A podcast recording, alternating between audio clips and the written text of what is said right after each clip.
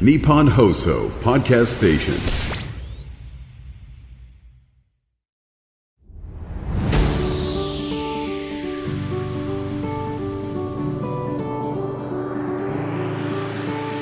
日本放送楽天証券プレゼンツ。人生流し作れよ資産。楽天証券プレゼンツ。人生流し作れよ資産。パーソナリティの半沢美穂です。この番組では毎回資産作りの相談役である独立系ファイナンシャルアドバイザー略して IFA をゲストにお迎えしまして資産作りのあれこれを一緒に一から学んでいきます。今回のゲストは前回に引き続きこの方です。ガイア代表取締役社長兼 CEO の中桐弘樹さんです。よろしくお願いします。よろしくお願いします。まずはあの中桐さんの普段の活動について教えてください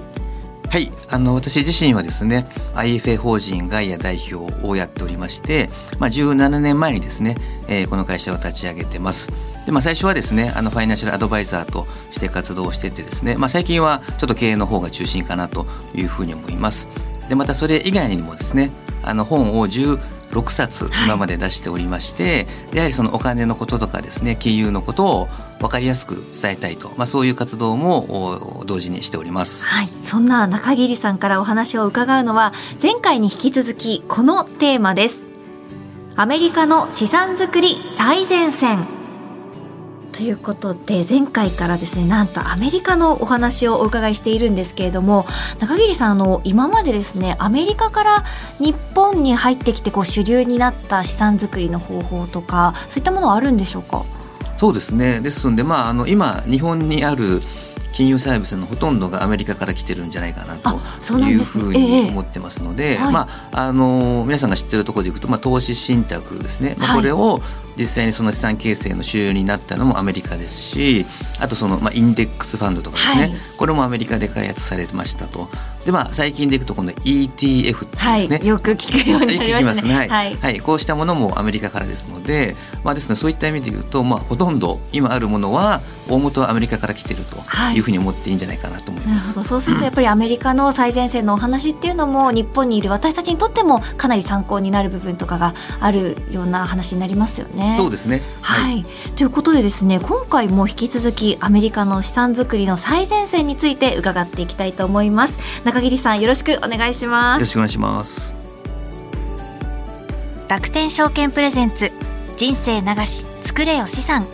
この番組は楽天証券がお送りします。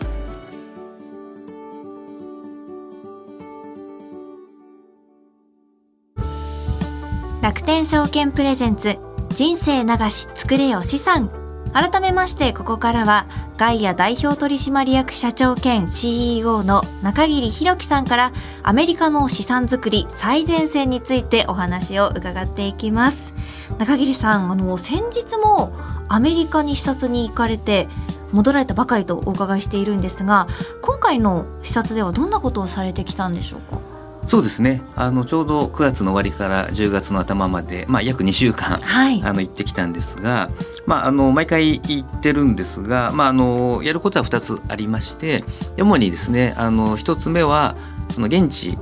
のアドバイザーですねファイナンシャルアドバイザーの事務所を訪問するとい。うことと、はい、あともう一つですねあの、まあ、FPA っていうんですけどもアメリカでこう大きなこのアドバイザーの業界団体があってですねそこがやってるこうカンファレンスとい。うのがあるので、はい、まあ、大体全米から2,000人ぐらい集まるようなそういう大きなかなり大規模なそうなんです、はい、ですのでそこに参加してですねでいろんなあのそこに最新の情報がありますので、えー、そうしたものをですねまあそれはあの講義ベースなんですけども取ってくるとということですね。であとまあもう一つ余談なんですけども、はい、まあ、今回あのフェニックスっていうアリゾナにあるところに行ったんですけども、はい、やっぱりアメリカの最新のこう経済の状況とかですねやはりあの物価が高いなとかですねあとその最新のこうなんていうんですかね、えー、無人のタクシーが走ってたりとか、はい、そういうなんか現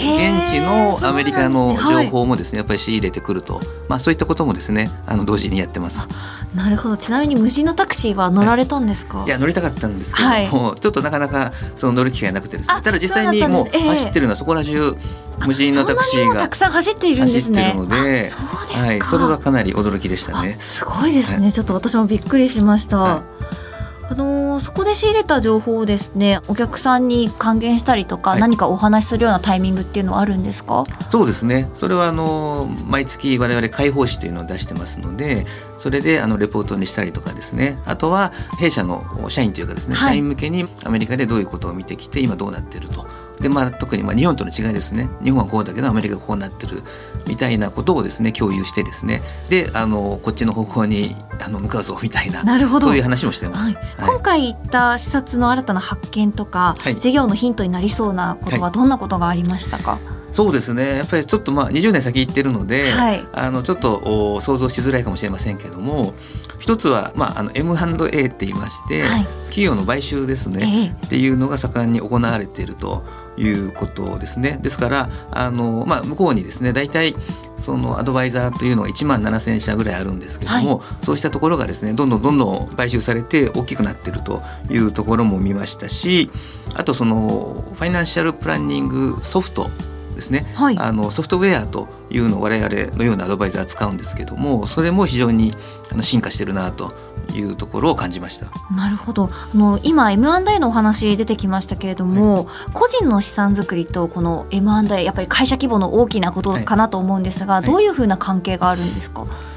そうですね、あのやはりですねアメリカの場合はですね、まあ、20年前からですねこの IFA という業態が非常に一般的になってきましたので、はい、まあ、そうするとですね例えば40代で独立した方というのがもう20年経つと、まあ、60代とか60代後半になりましたと。でその時にじゃあ自分の会社どうするんだというところで、まあ、もちろん後継者がいればいいですけども、はい、いない場合はもっと自分の会社よりも少し大きなところに、まあ、逆に言うとこう買い取ってもらってですね。でそこでまた新しくくサービスを提供していくというような形で、まあ、事業承継を行っているとい。うことになります。はい、なるほど、はい、そういったところで個人の資産作りも、まあ、今は例えば必要なくてもゆくゆくこう必要になってくる方もいると M&A そうですね、やっぱりこう日本でもですねこれから IFA がどんどん増えると思いますけれどもじゃあ皆さんが相談した時にあのじゃあ20年30年続くのかどうかといったところも心配ですけれども、はい、まあ、基本的にはアメリカと同じような形で日本でも、まあ、最終的にはですねもし後継者がいない場合は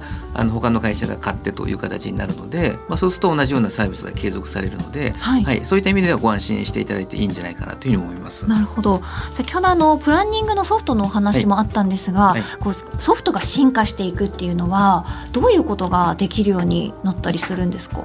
そうですね。ですからあの、まあ、日本でいうとですね、まあ、ファイナンシャルプランニングとか、えーまあ、ライフプランとか、はい、あいうふうに言われてますけども、まあ、皆さんが多分イメージするのはこうエクセルみたいのがあってですね。でこう収入があの何百万円です。で支出がこうですっていう形であってで資産があってですね。でそうするとそれが5年後10年後こうなりますよみたいなのをイメージしてると思いますけども、はいええ、アメリカはもっと進化してまして。さらに、はい、さらにですね、はい、まあ、それももちろんあるんですけどもそれにプラスじゃあそのお客さんですねクライアントがあの何をまずやりたいんですかということで、まあ、いわゆるその夢ですよね。それはまあ近い形の夢もありますし遠い夢もあるので、はい、そういったところを全部ヒアリングしてですねでそれをこうそのソフトウェアにこう入力していくわけですね。まあ、例えば、えー、60代の時に、えー、クルージングに毎年行きたいとか、はい、夢ですね。えー、ですね。いいですね。あとそのお孫さんの何か教育を支援したいとかですね、はい、まあ、いろんなそういう夢があると思いますのでじゃあそれを入れてですねじゃあ実際それをどれぐらいの確率でそれが達成できるかというのをシミュレーションを回して、はい、じゃあ何パーセントの確率でこれができますよと。ですね。そういったところまでシミュレーションしてくれると。確率で出していくっていうことなんですね。はい、はですのであの例えば収支があってですね。でじゃあこのうちのですねいくらかをですねじゃあ運用に回しましたと、えー、でこの運用が例えば何パーセントで回ったとしてですねじゃあそうするともうシミュレーションしてますのでそれを10年15年続ければこういう資産になるのでそうするとあなたがしたい夢というのは90何パーセントの確率で実現できますよというようなことが出るということですね。なるほど、はいそういったことはあのガイアさんの方でも今後取り入れていけたらいいなとか、ね、今のそのソフトとかもそうですけれども、はい、そういう思いはあるんですか？あそうですね。やはり今回私アメリカに行ってですねやっぱり向こうのそのソフトウェアがさらに進化しているというのは非常に実感したので,、でまあ、弊社でも、まあ、あの同じようなものは使ってるんですけどももっとその使い方というのは向こうの方が進んでたので我々としてもですねそういった形の、まあ、単なる収支だけではなくてですねもっとお客さんの夢をどんどんどんどん聞いていってですねそれを実現するサポートをですねもっとしていかなきゃいけないなというふうに思った次第です。はい、なるほど。あの視察っていうのはこう定期的に行かれているというお話でしたけれども、はい、あの情報のアップデートとか、はい、トレンドが変化しているとか、はい、そういったことっていうのは結構あるんでしょうか？そうですね。まあ今回コロナがあったんで3年ぶりだったんですけどもやっぱり3年間行ってないとですね本当に全然違う形になってるな全然違いますか、と思いましたね。そうだったんですね。はい、ですからそのソフトウェアの進化にしても3年前行った時の使い方とですね今の使い方とかですね、まあ、もちろんその変わってない部分もあるんですけども、はい、まあ、特にその IT とかですねその企業の合併とか買収とかですねそうしたところはですね3年前と全然違う様相になってたなというふうに思います。アメリカの方が日本よりもそういったこう流れとか流行りがこう出てくるスピード感っていうんですかね、はい、そういうのも早いんですか？そうですねやっぱり向こうの方は何ですかねどんどんどんどんベンチャーも出てきますし、はい、流れが早いですよね。そうなんですね、はい、だからこそ定期的にこうアメリカに行くっていう意味合いもかなり出てくるっていうことなんですよね。そうですね。ですから逆に行くと毎年行かないとちょっと私自身も不安になるというかですね。そうですか。まあ、自分経営してますので、ええ、どういう形で会社を経営していけばいいのかという意味でいくと、まあ必ず行った方がいいと思ってます。かりました。あのそんな中桐さんあの今回ですねアメリカの資産作りの最前線ということなんですが注目していくところはどんなところになりますか？そうですね。あの、まあ、アメリカの IFA はですね、まあ、あの運用額としてですねいきなり100万ドルというですね大きな100万ドル、まあ 1, はい、1億5,000万ぐらいになるんです。1億5,000万円、はい、はい、ですので普通の生活者がですねそういったあの運用額をどうやって作ってるのかというところですね。はい、はい、こちらを解説していただけるわけですね。そうですね。で、あのいや今回もですね、はい、私自身もまああの若干気が付いたところがあってですね、えそれは何かというと、まああの100万ドルとかいう大きな金額ですので、まあてっきり何かこう経営者とかですねその医者とかですね。そうですよね。ちょっとお給料がいい方なのかなっていう思って現地のアドバイザーに聞いたんですね。そういう方が対象なんですかって聞いたら、はい、いやいや全然違うよと。普通の一般の生活者で、はいいわゆるその、まあ、あの401系っていうんですけども、企業型年金って言ってですね、はい、まあ、はい、いわゆるもう年金をずっと20代30代の頃から積み立てをしてで運用で増やした結果100万ドルになってるということですので何か給与がですねなんか、はい、あの3000万5000万あるとかですねそういう人じゃ全然ないということですね。そうなんですね、じゃあ割と皆さんこう定期的に積み立てをやっている方でそれぐらいまで増やしていけてるっていうことなんですかね。おっしゃる通りですね。はい、なるほど。皆さんがあのそれだけの運用資金を今少しこう積み立てとか企業型っていう話あったかと思うんですけれども、どうやって作っているんでしょうか？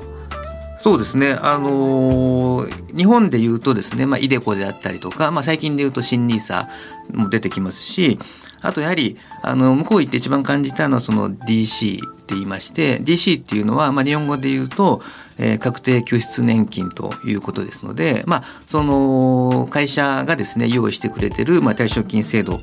ですですので、まあ、多くのですねアメリカの方も同じようにそうした給与からですねコツコツ天引きをしてでその運用資金、まあ、老後の生活資金を作っているということになります。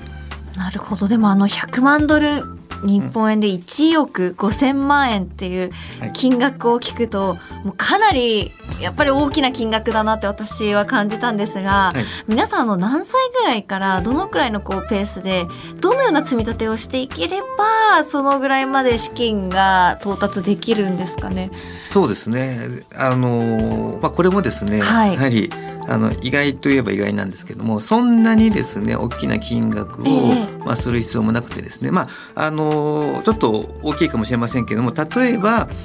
毎月10万円ですね、まあ、あのご夫婦でしたら5万円ずつでいいと思いますけどもを7%で約30年間運用すると1億ちょっとという形で、まあ、1億2,000万ぐらいになりますのでですのでやっぱり重要なのはあの、まあ、早めにスタートしてですね。でえー、ずっと長期でやめずに継続するということで、まあ、例えば30歳の時から65歳まで35年間そうした形で積み立てればですね1億とかい。う数字もですね、はい、全然夢じゃないということですね。夢じゃないですね。目指せる金額ですよっていうことなんですね。はい、のアメリカのそういったこう積み立てっていうのは日本でいうこうイデコとかニーサとかのような積み立て投資をもう一本でやっているのかもしくは他の金融商品とかも並行して投資している形なのかどういった方が多いんでしょうか？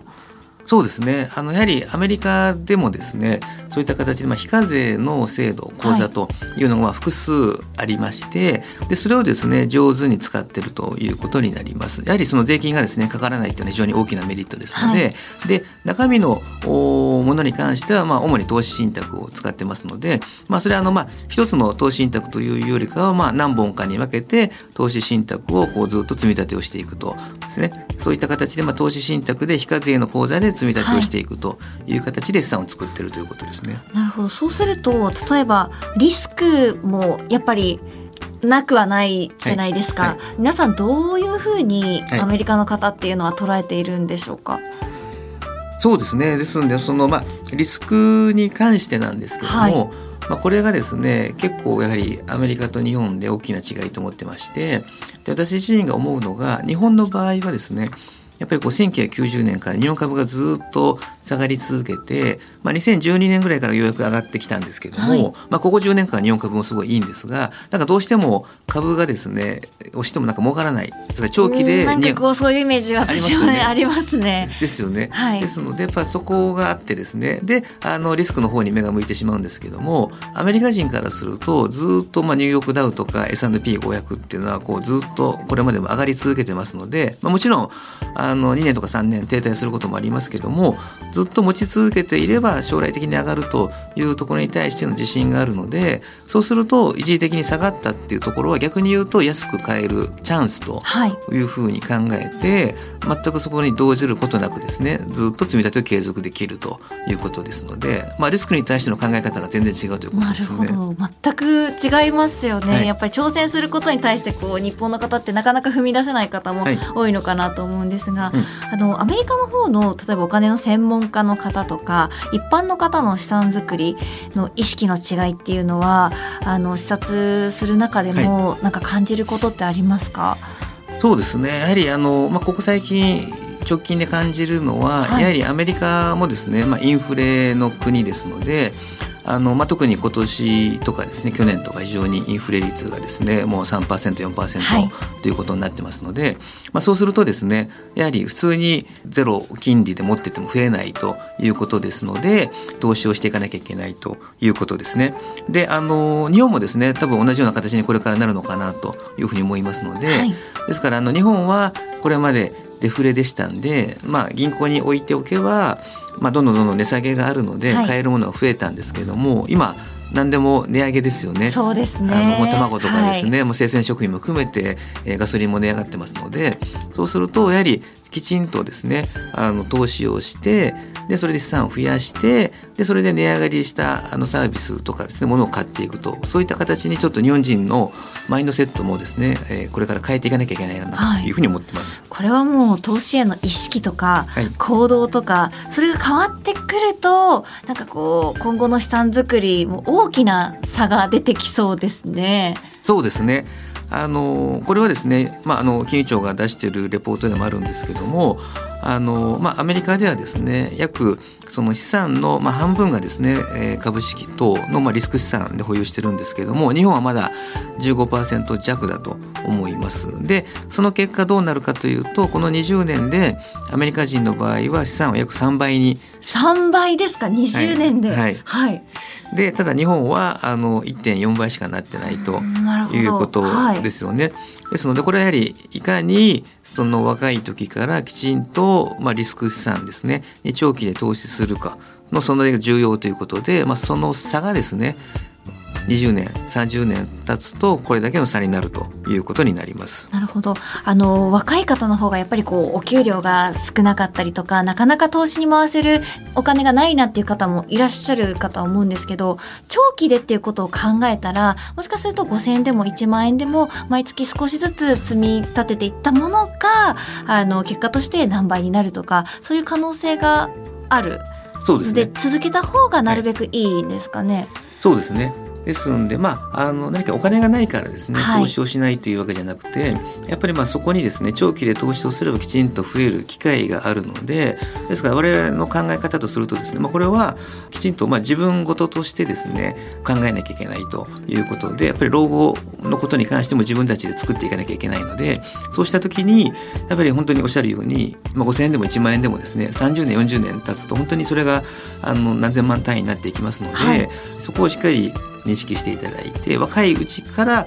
やっていくということですね。まあ、これはあの必須のまあスキルとなるほどになるんじゃないかなというふうに思います。はい、なんかこうあえてお聞きしたいなと思うんですが、はい、まあ、制度の違いとかいろいろあるとは思うんですけれども、うん、このアメリカ式のまあ運用資金の作り方っていうんですかね、うん、日本に住むこう私たちっていうのも再現可能なんでしょうか？あもうそれはですねやその投資信託っていうものができてますので、はい、そうすると、まあ、我々とアメリカ人も今全く同じ環境なんですね。ですから我々もあの米国株に投資できますしもちろんヨーロッパも投資できますし新興国も投資できるのでアメリカ人もそうした形で資産を増やしてきたということですのでそうした意味で言うと日本人ができない理由がないというかですね。あなるほど、はい、はいできますよっていうことなんですね。やるかどうかっていうのはまた別ですが、すね、やれないわけじゃないということなんですね。そう、ねはい、すると日本だと、まあ、やり方としては具体的にはどういう形があるんでしょうか？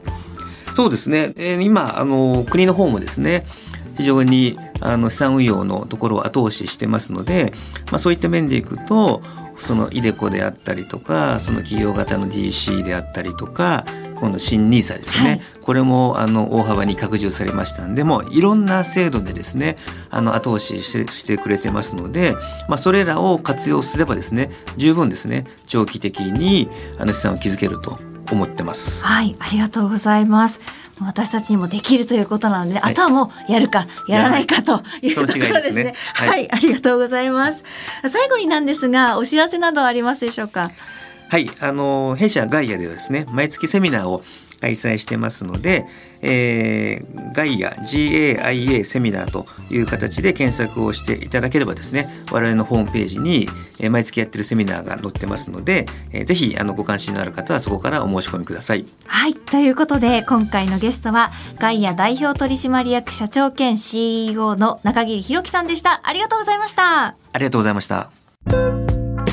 楽天証券プレゼンツ。人生長し作れよ資産。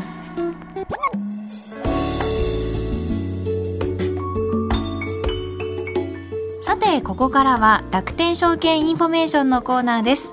このコーナーでは毎回楽天証券からの耳寄り情報をお届けしています。担当するのはこの方です。楽天証券 IFA 事業部の平田理沙さんです。こんにちは。こんにちは。よろしくお願いいたします。よろしくお願いします。さてあの今回の配信では中桐さんがアメリカ視察から戻られたばかりというお話伺ってきたんですが、はい、楽天証券の方でも他の国の視察などはされているんですか？はいそうなんです。IFA 事業部でもですね、はい、他の国の最新事情をキャッチアップするために視察を行っております。実際に行かれているんですね、はい、ということで楽天証券インフォメーション今回は楽天証券の海外視察状況についてお話を伺ってみたいと思います平田さんあの楽天証券では、はい、今までどういった国の視察をされているんでしょうか？そうですね。日本よりも先を行く欧米諸国の資産運用のあり方であったりとかアドバイザーがもたらす価値というのを日本でも何か取り入れられないかといった点で定期的に視察を行っておりまして、はい、まあ、主に訪問先はアメリカなんですけれどもヨーロッパなども視察に伺ったことがあります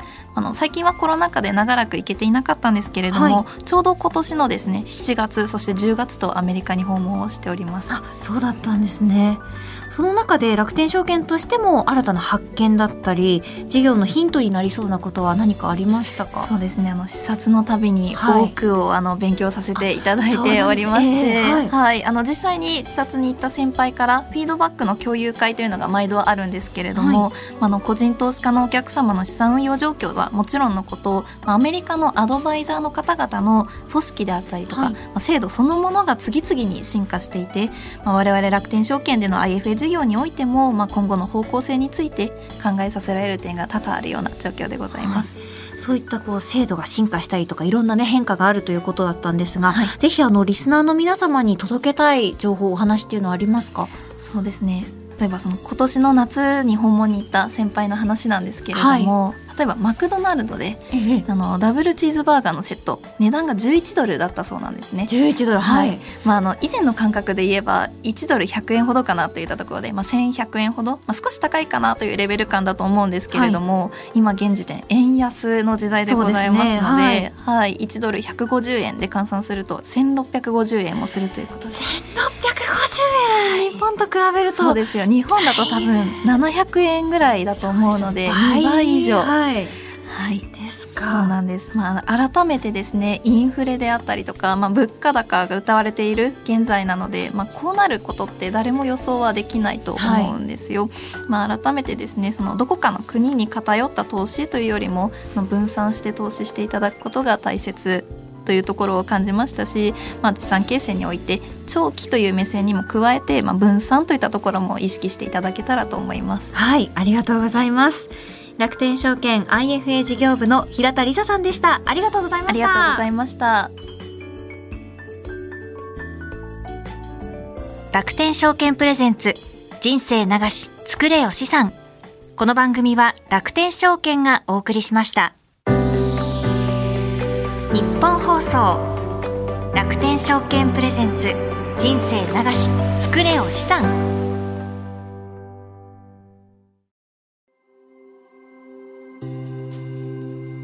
皆様には資産運用において信頼できるアドバイザーはいますか？大変複雑でかつ専門的知識を必要とする金融商品をどのように運用していけばよいのか？ご自身のライフステージに沿った適切な資産運用ができているのか不安といったお客様の声を非常に多くいただきます。多くの悩みを伺う中で最大の課題は身近に適切な相談相手がいないことだと当社は考えています。そのようなお悩みの解決手段として楽天証券は IFA サービスをご用意しています。IFA とは公正中立な立場から皆様に資産運用のアドバイスを行うプロフェッショナルです。ネット証券である楽天証券と提携するアドバイザーが直接皆様のお悩みをお伺いし家計の見直しから資産承継までお客様のニーズや将来計画に沿ったさまざまなアドバイスを行います。アドバイザーは特定の金融機関から独立した立場で真摯にお客様と向き合い大切な資産を一緒に増やしていくことを常に考えています。さらに全国各地域に根ざしたアドバイザーはお客様やそのご家族と長期的なお付き合いをしながら皆様に寄り添って活動しています。楽天証券はネット証券として多くの金融商品やサービスを取り揃え便利に低コストで金融商品を運用いただけるプラットフォームを提供しています。今後はさらに皆様のニーズや課題に踏み込み最適な解決策を提供していくことは大切だと考えています。その中でも IFA サービスは皆様の資産作りをお手伝いするために重要なサービスです。これからも楽天証券はこの IFA サービスを通じてお客様と共に資産作りに取り組んでまいります。